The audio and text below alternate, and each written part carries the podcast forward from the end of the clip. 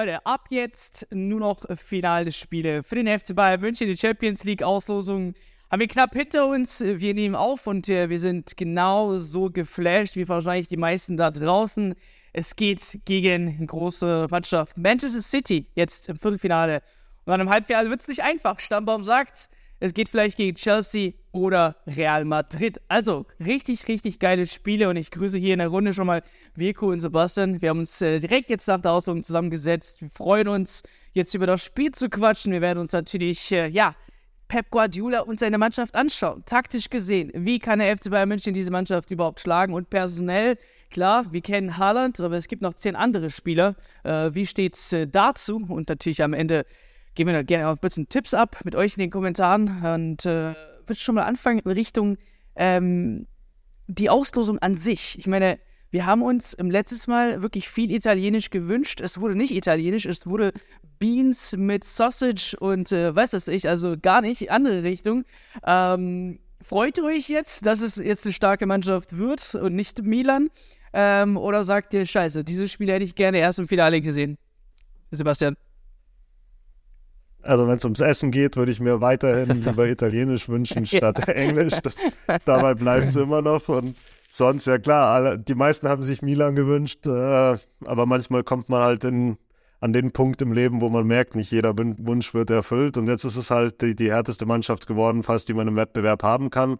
Aber ich finde die Einstellung von Olli Kahn da eigentlich richtig zu sagen. Und das ist ja Titan-like, zu sagen, wer die Champions League gewinnen will, muss sowieso gegen die Größten spielen, allerspätestens im Finale. Und dann ist es jetzt so. Und ich glaube, mit der Einstellung ist man auch gut gefahren. Äh, mit gegen PSG. Da haben ja vorher auch viele sich Sorgen gemacht. Dann war es doch relativ souverän. Und anders kann man da auch nicht reingehen. Und das ist das der hochklassigste Wettbewerb im Clubfußball. Und da kriegst du halt irgendwann äh, schwierige, schwierige Mannschaften. Also die beiden hatten auch öfter mal Losglück, wurde ihnen nachgesagt und jetzt ist es halt echt ein Duell auf, wurde, auf genau, Augenhöhe. Wurde ja bestätigt, es gibt jetzt ab offiziell kein Losglück mehr für den FC Bayern München, Virgo, ne? Äh, ja, das war auch, glaube ich, die erste Reaktion von Nagelsmann äh, in der PK, äh, quasi nach der Auslösung. Er hat gesagt, äh, jetzt soll keiner mehr sagen, wir haben Losglück und er hat dann äh, ausgeholt äh, von der Gruppenphase mit, mit Barca und Inter äh, und dann PSG und da kann ich ihm eigentlich vollkommen zustimmen. Ähm, ja, was soll ich sagen? Auf der einen Seite das Fußballherz in mir sagt, mega, mega geiles Duell. Äh, hat, glaube ich, Bratz oder Olli gesagt, äh, die ganze Fußballwelt freut sich darauf. Ähm, kann man, glaube ich, nur zustimmen. Das Bayernherz in mir sagt, boah, Man City, ne? Äh, schon, schon dicker Brocken. Ähm, und ich habe gestern Abend mit, mit ein paar Freunden gequatscht und dann kam auch so die Frage, ey, wen, wen willst du denn haben oder wen willst du dir wünschen? Da würde ich sagen, ganz ehrlich, man City würde ich lieber in einem Spiel nehmen als in zwei. Und jetzt kam es gerade so, von da gesehen, ähm, ja, wird ein, wird ein knaller Duell. Ich glaube, wir haben, ähm, oder die Mannschaft hat gegen Paris genügend Selbstvertrauen getankt. Die haben gezeigt, die können auch Hochgeräter wie Mbappé und Messi ausschalten und ähm, werden geile Spiele, keine Frage. Und Thomas, Thomas Müller hat es in seinen Instagram-Reaktionen äh, so ganz am Ende ein bisschen reingepackt und das ähm, würde ich auch so mitnehmen. Er hat gesagt, wir freuen uns auf das Spiel und vor allem auf das Rückspiel in München. Äh, gutes Omen, also in Paris gewonnen, das Hinspiel. Äh, und jetzt hatten wir wieder dann die eigenen Fans. Ich war, oder Sebastian, ich war ja bei dem Stadion beim Rückspiel gegen Paris und wir haben, glaube ich, beide gemerkt, was für eine geile Stimmung es war. Und das kann am Ende vielleicht echtes Zünglein an, an der Waage sein. Von da gesehen äh, freuen wir uns drauf und ähm, ja, Kracherspiele mal wieder, ja. Ja.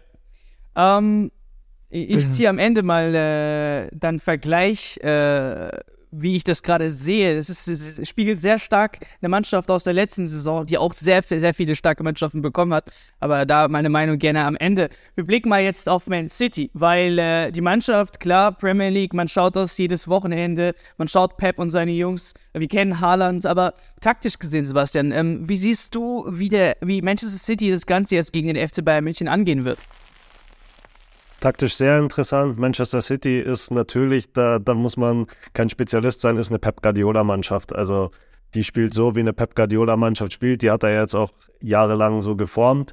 Das heißt, den Bayern, die noch da sind, äh, sind viele Sachen bekannt, äh, die er macht. Aber er hat jetzt auch schon die, die Taktik ein bisschen angepasst. Also er ist variabler als früher. Früher stand ja Pep einfach für dieses 4-3-3 beziehungsweise 4-2-3-1. Äh, und jetzt in der, in der Grundausrichtung macht er auch wie Nagelsmann selbst. Äh, hat er schon viele Mal in dieser Saison eine Dreierkette gemacht, spielt dann eher in so einem 3-2-4-1 ähm, und hat dann, dann hinter, hinter Haaland, der dann natürlich der, der Topscorer ist, äh, dann nochmal eine Reihe von Offensiven, die ihn dann letztlich bedienen sollen. Also da gibt es schon eine Weiterentwicklung. Zudem hat Pep ja auch gesagt, er, er möchte in Zukunft noch mehr das System umstellen auf Haaland hin. Das heißt, äh, da ist man nicht mehr ganz so ausrechenbar, wie vielleicht die Bayern noch unter Pep Guardiola früher waren. Aber das Grundsystem ist eigentlich das gleiche. Das funktioniert halt immer noch so, dass, dass die Pep-Mannschaften und jetzt vor allem Man City halt immer versucht, den Raum in der Mitte eng zu machen, um die Spieler nach außen, um, um die Gegner nach außen zu zwängen und dann äh, Ballgewinne auf den Außen zu machen. Also das, das, ist eigentlich immer das Gleiche. Er spielt eigentlich, wenn er mit einer klassischen Viererkette spielt, immer so, dass er die Außenverteidiger dann in die Mitte zieht, die dann in, in Ballbesitz eher wie so äh, defensive Mittelfeldspieler spielen und dann halt innen noch mehr verengen und dann versucht man, sobald der Gegner rausspielt, auf den ersten Außenverteidiger da wirklich das Pressing mit Vollgas zu machen und dann die Leute zu attackieren, wenn sie auf den Außen sind.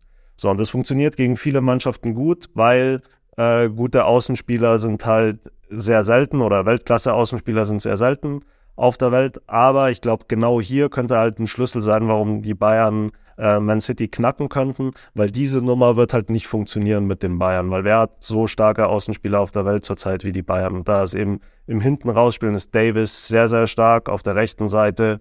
Äh, dann wahrscheinlich Cancelo, wenn wir dann noch drüber reden, ob er dann spielt und dann, oder wer da rechts auch immer ist, oder Coman. Ähm, der hat halt auch einen Drang nach vorne und der kann vor allem was mit dem Ball. Also es ist schwierig, den Leuten dann in der Gegenbewegung den Ball abzuluxen und da so plump Druck zu machen. Ich denke, dass das Pep auch wissen wird.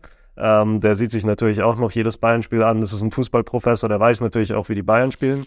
Ähm, aber so einfach nach Schema F werden sich die Bayern nicht schlagen lassen. Das ist wirklich für mich der Schlüssel äh, zu diesem Spiel. Ich glaube, auf den Außenpositionen äh, wird das Spiel entschieden werden und da haben die Bayern einfach gewaltige Stärken. Also sowohl in der Defensive als auch in der Offensive.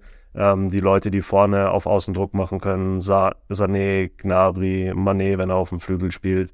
Da gibt es schon einige und da haben die Bayern gerade ihre Stärken. Also und sie sind es gewohnt, dass ja gerade auch Mannschaften mit weniger fußballerischen Mitteln als Manchester City, also namentlich schwächere Mannschaften in der Bundesliga, auch so spielen, dass sie es draus äh, innen sehr, sehr eng machen und einen dann nach außen zwängen. Und darum haben die Bayern ja schon seit Jahren ein System entwickelt, wo man über außen wirklich zum, zum Erfolg kommt.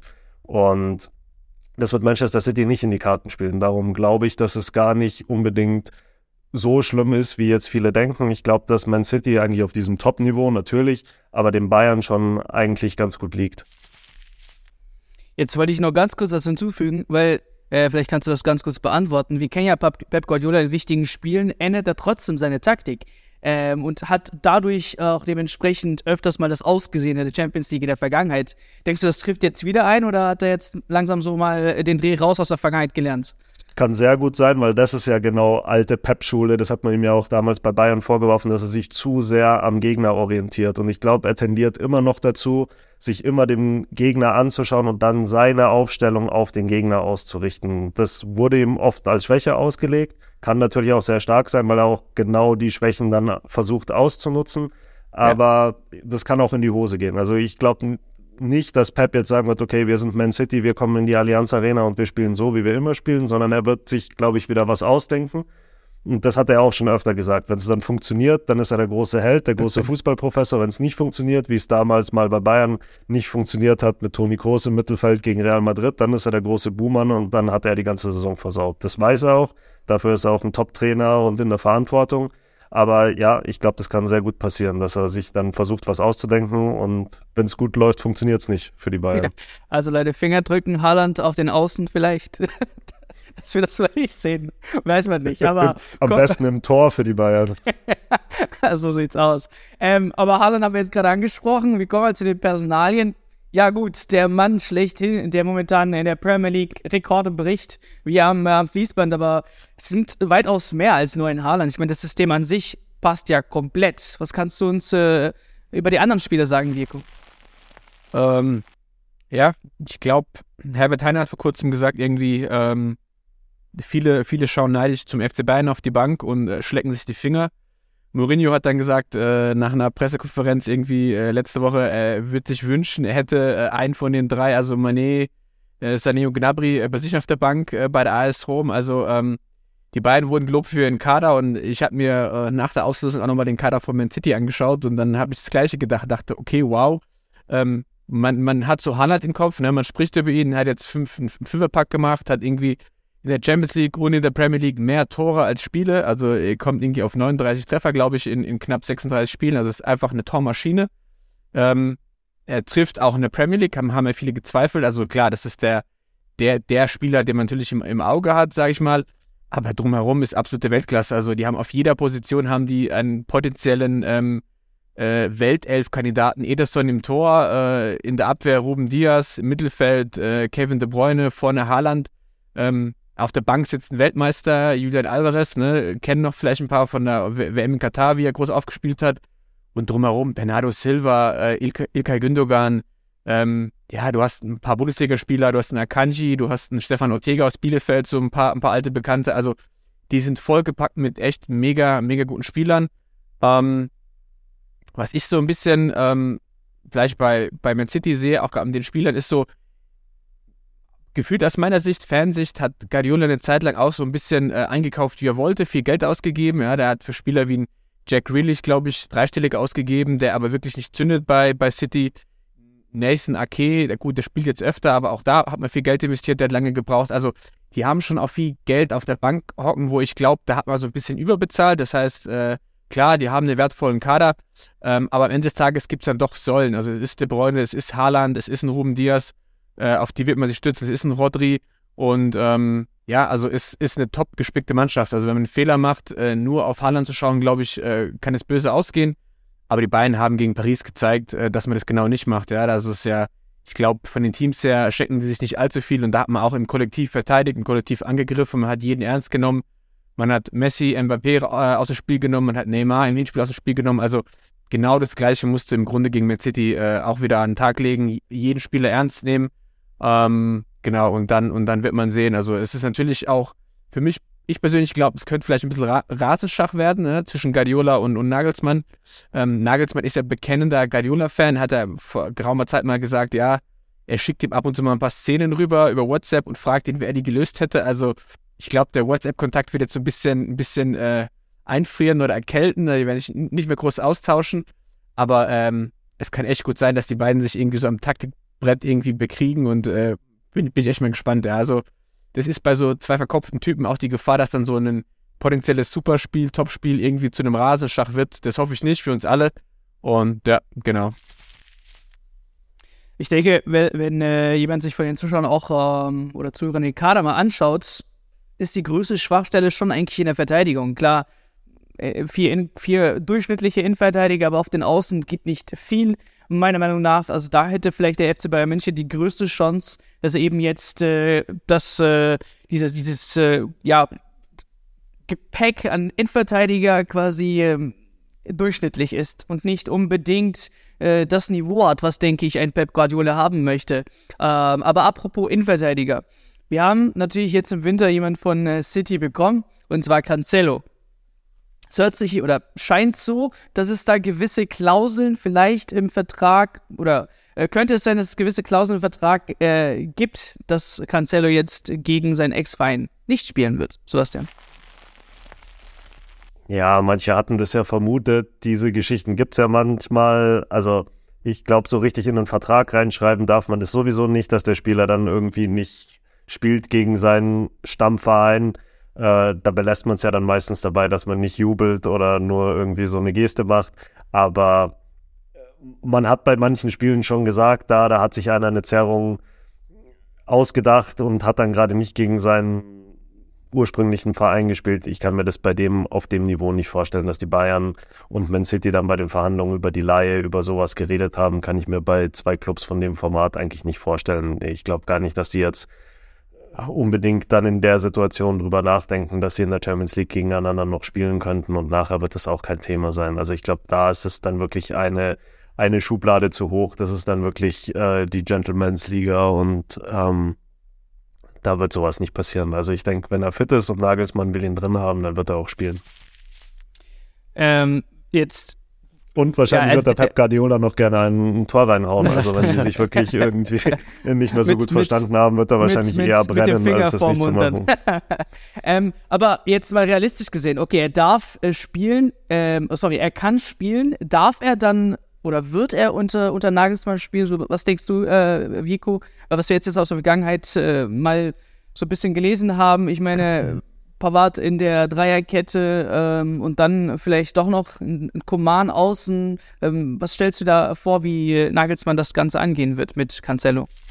Ähm, gute Frage. Ich glaube, so ein bisschen die, die Frage, die uns die kommenden Wochen beschäftigen wird. Ähm, er hat ja letzte Woche nach dem Augsburg-Spiel gesagt, Cancelo ist kein Dreierkettenspieler, aber das war die Antwort auf die Frage, warum er quasi nicht hinten spielt, weil er einfach das nie gespielt hat. Ähm, Nagelsmann lässt in diesem Jahr keine Viererkette mehr spielen. Das ist das, was er bei City quasi gewohnt war. Immer primär rechts, ab und zu mal links. Ähm, und jetzt bei Bayern ist er quasi durch die Umstellung äh, zur, sage ich mal, Schienen-Joker-Rolle äh, sozusagen verdammt, äh, wie sie Nagelsmann nennt. Und Stand heute äh, ist er da erstmal, sage ich mal, ein bisschen außen vor, weil wenn man sieht, äh, gegen Paris und jetzt auch die letzten Spiele davor und danach, äh, hat Nagelsmann auf Davis und auf äh, Coman gesetzt. Und ähm, er hat jetzt, ich habe mir gerade die PK nochmal angeschaut vor dem Leverkusen-Spiel, hat auch mal explizit Davis gelobt, dass er quasi äh, sehr gut im Spielaufbau ist. Ja. Coman ist seit Wochen in Topform. Also, wenn sie nächste Woche spielen würden, würde ich sagen, äh, Coman Davis auf den Schienenpositionen und Cancelo eher als ja, auf der Bank. Ähm, ich glaube, da wird der Kollege aber mit einer riesigen Faust auf der Bank sitzen, weil ähm, ist ein offenes Geheimnis, dass er, sage ich mal, nicht im Besten gegangen ist. Also wer am Dead Deadline Day äh, den Verein verlässt und sich nicht wirklich zu, zu, da, dazu äußern möchte und es so ein bisschen äh, rumdruckst, das ist klar, was da vorgefallen ist, ja. Und ähm, für Nagelsmann wird es echt schwierig. Also äh, er hat jetzt so die Formkurve ging nach oben, er hat gegen, gegen PSG ist reingekommen, hat eine Vorlage gemacht, hat gegen Augsburg äh, gespielt, ein Tor gemacht. Ähm, also die zeigt wieder nach oben und ich glaube, er hat noch ein bisschen Zeit, um sich reinzuspielen. Und ich glaube, dass Nagelsmann dieses Fingerspitzengefühl hat und ihn auch wirklich dann mit dieser Wut im Bauch, ich hoffe dann positive Wut, auch spielen lässt. Aber wie gesagt, er muss sich echt beweisen, sowohl im Training als auch in den Spielen, die jetzt noch kommen und muss da auf, auf sich aufmerksam machen. Ich meine, äh, es gibt noch Freiburg äh, zweimal, einmal Pokal, einmal Liga davor. Es gibt noch den, den, Klassiker mit Dortmund. Also es gibt genügend Topspiele, wo er sich beweisen kann.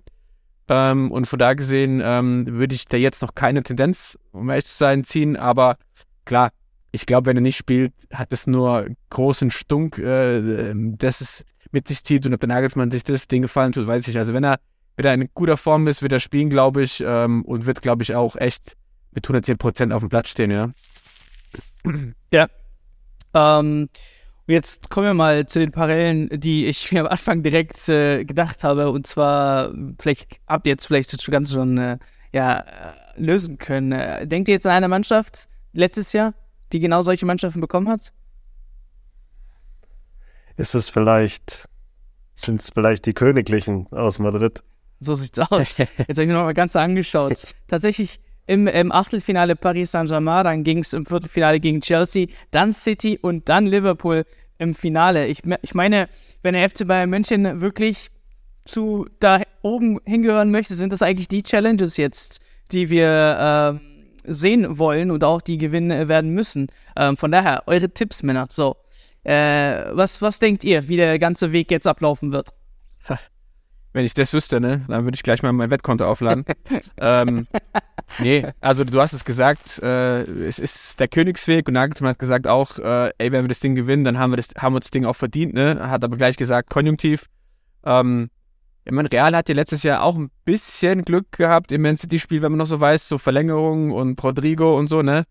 Also ähm, war jetzt nicht so, dass sie da durchgelaufen sind. Ich glaube, das Losglück, das man jetzt nicht mehr hatte, hat man vielleicht dann im Spiel das Spielglück. Ähm, ich sehe es so wie Sebastian. Ich glaube, auch wenn Man City äh, vom, von den Namen her natürlich mächtig klingt, dicker Brocken und hammerlos und Kracherspiel, ähm, glaube ich, dass, dass Man City Bayern ganz gut liegt. Und dann bin ich im Halbfinale, bin ich gespannt. Ich bin mir gar nicht so sicher, dass das Real das Ding gegen Chelsea so easy, easy going macht. Ne? Chelsea ist so ein bisschen, ja, die haben so einen Hof viel eingekauft, da geht nichts zusammen, aber jetzt warten wir ab. Ähm, und dann, ich sag mal, wenn du Man City und PSG raushaust, dann, dann bist du ja gefühlt drei Meter groß im Halbfinale. Äh, das Schöne ist, ähm, wenn du die beiden dicken Brocken aus dem Weg räumst, dann hast du ein vermeintlich einfaches Finale vor dir, Anführungsstriche, muss man auch äh, vorsichtig sein, aber ich glaube, ähm, wir werden Man City besiegen. Ich glaube sogar an Unentschieden in Manchester und einen Sieg in München. Und Halbfinale würde ich mir auch, wenn ich ehrlich bin, Real wünschen, weil es dann, ähm, ja, keine Ahnung, gegen Chelsea hat man schon mal des Öfteren gespielt. Real hätte ich irgendwie Bock, so die, die alte Garde, Benzema und Modric schon mal einen kleinen Dämpfer zu verpassen. Und dann schauen wir mal, wer in Istanbul am 10. Juni auf uns wartet. So, hast du das äh, wie, wie äh, Klopp gemacht, Sebastian? Hast du schon Tickets fürs Finale gebucht? Also ich habe auf jeden Fall sicher Tickets für das Rückspiel, äh, wo das Spiel dann, glaube ich, entschieden wird. Und ich glaube, diesmal nehmen wir dich da zwingend mit, Ahmed. Und dann musst du nochmal Laporte und Diaz ins Gesicht sagen, dass du sie nur für durchschnittliche Innenverteidiger hältst. Oh, äh, da bin ich dann nämlich gespannt, Komm. ob das wirklich nur so durchschnittlich ist. Also ich glaube, die sind schon on. besser als durchschnittlich. Also mit Akanji, Laporte und ich würde im Schnitt schon sagen, keine Weltklasse in Verteidiger ja, Kanji und Laporte sind ja nochmal was, was anderes, aber ich glaube, die sind schon sehr, sehr stabil da hinten. Äh, Gerade Laporte ist schon sehr, sehr gut. Aber ganz davon abgesehen, ich glaube auch, dass das Spiel auf jeden Fall in dem Heimspiel dann entschieden wird. Also ich glaube, dass die Bayern dort gewinnen müssen, das, das ist klar. Und dann äh, glaube ich auch, dass es, wenn es gut läuft für die Bayern, äh, wäre es ein Unentschieden in City. Vielleicht wirklich was relativ Torloses, ein 1-1 und dann zu Hause wird es natürlich auch knapp. Also ich meine, wegschießen werden die die nicht, aber ich glaube, wenn es gut läuft für die Bayern, gibt es ein 2-1 zu Hause. Und mit dem möglichen Halbfinale sehe ich es genauso. Also ich glaube auch nicht, dass Real jetzt da unbedingt gewinnt. Das ist schon sehr, sehr gut gelaufen für die gegen Liverpool, dass sie da, dass sich Liverpool so hat überrennen lassen im Hinspiel. Ähm, ich glaube, so leicht wird es gegen Chelsea nicht und die fangen sich immer mehr. Also wer weiß, wer da weiterkommt, aber ähm, und dann gibt es vielleicht im Finale für die Bayern die Mannschaft, die wir uns immer gewünscht haben mit Milan. Und dann wird es ja ganz easy und dann gibt es auch, auch gutes Essen. So sieht's aus. Ähm, ja, ihr seid an der Reihe natürlich. Eure Tipps, eure Wunschvorstellung.